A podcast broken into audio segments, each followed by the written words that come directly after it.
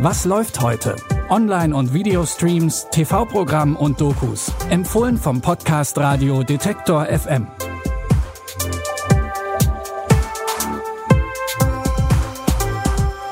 Grüßt euch. Heute ist Montag, der 21. September. Schön, dass ihr da seid. Ein schwarzer US-Bürger wird von Polizisten misshandelt. Später taucht ein Video davon auf. Wir befinden uns aber nicht im Jahr 2020 und George Floyd ist nicht das Opfer. Wir spulen zurück in das Jahr 1991. Damals wird Rodney King das Opfer von Polizeigewalt. Die Tat löst Proteste aus. Als die Polizisten ein Jahr später schließlich freigesprochen werden, ist der Aufschrei riesig. Wie heute. Genau in diese Zeit fällt aber auch ein Mord, der heute weit weniger bekannt ist, nämlich der an der 15-jährigen Latasha Harlins. Latasha would always talk about when we got older, we could own businesses. Because every time we go into a store, they either following us, giving us dirty looks, disrespecting us. Don't you want to have something on your own? She wanted to be a lawyer, so that's what she was aiming for to get good grades. She had all A's. Am 16. März 1991 geht sie in einen Getränkeladen und wird von der Inhaberin erschossen. Die Überwachungskameras haben die Szene aufgezeichnet. Körperliche Auseinandersetzungen zwischen den beiden hat es kaum gegeben. Die Täterin plädiert trotzdem auf Notwehr. Am Ende bekommt sie fünf Jahre auf Bewährung, obwohl die Jury 16 Jahre verlangt hatte. A Love Song for Latasha soll ihren Tod noch einmal aufarbeiten. Wer war dieses Mädchen eigentlich und wie geht ihre Familie mit der Situation um? Die Dokumentation ist ab heute auf Netflix zu sehen.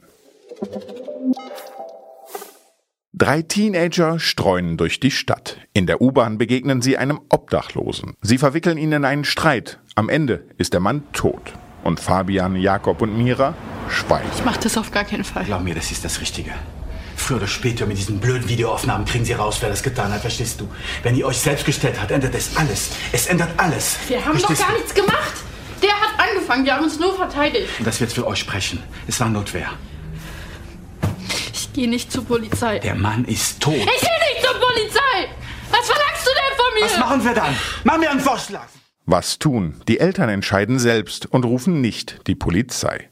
Aber wie kann man die eigenen Kinder schützen, wenn man die Wahrheit selbst nicht kennt? Und zu welchem Preis eigentlich? Totgeschwiegen ist ein Drama über Jugendkriminalität und über den Umgang der Eltern damit. Der Film läuft heute um 20.15 Uhr im ZDF. Im Anschluss ist auch eine Dokumentation zum Thema Jugendkriminalität zu sehen.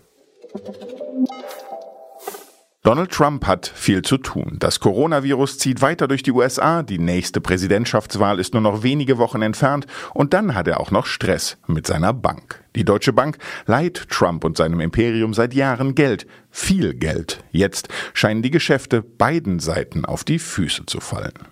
Der Westdeutsche und der Norddeutsche Rundfunk haben in einer investigativen Recherche nachgeforscht. Trump hat einige seiner Immobilien an russische Oligarchen verkauft, die sollen für Geldwäsche bekannt gewesen sein. Wusste er davon? Und welche Rolle spielt die Deutsche Bank dabei?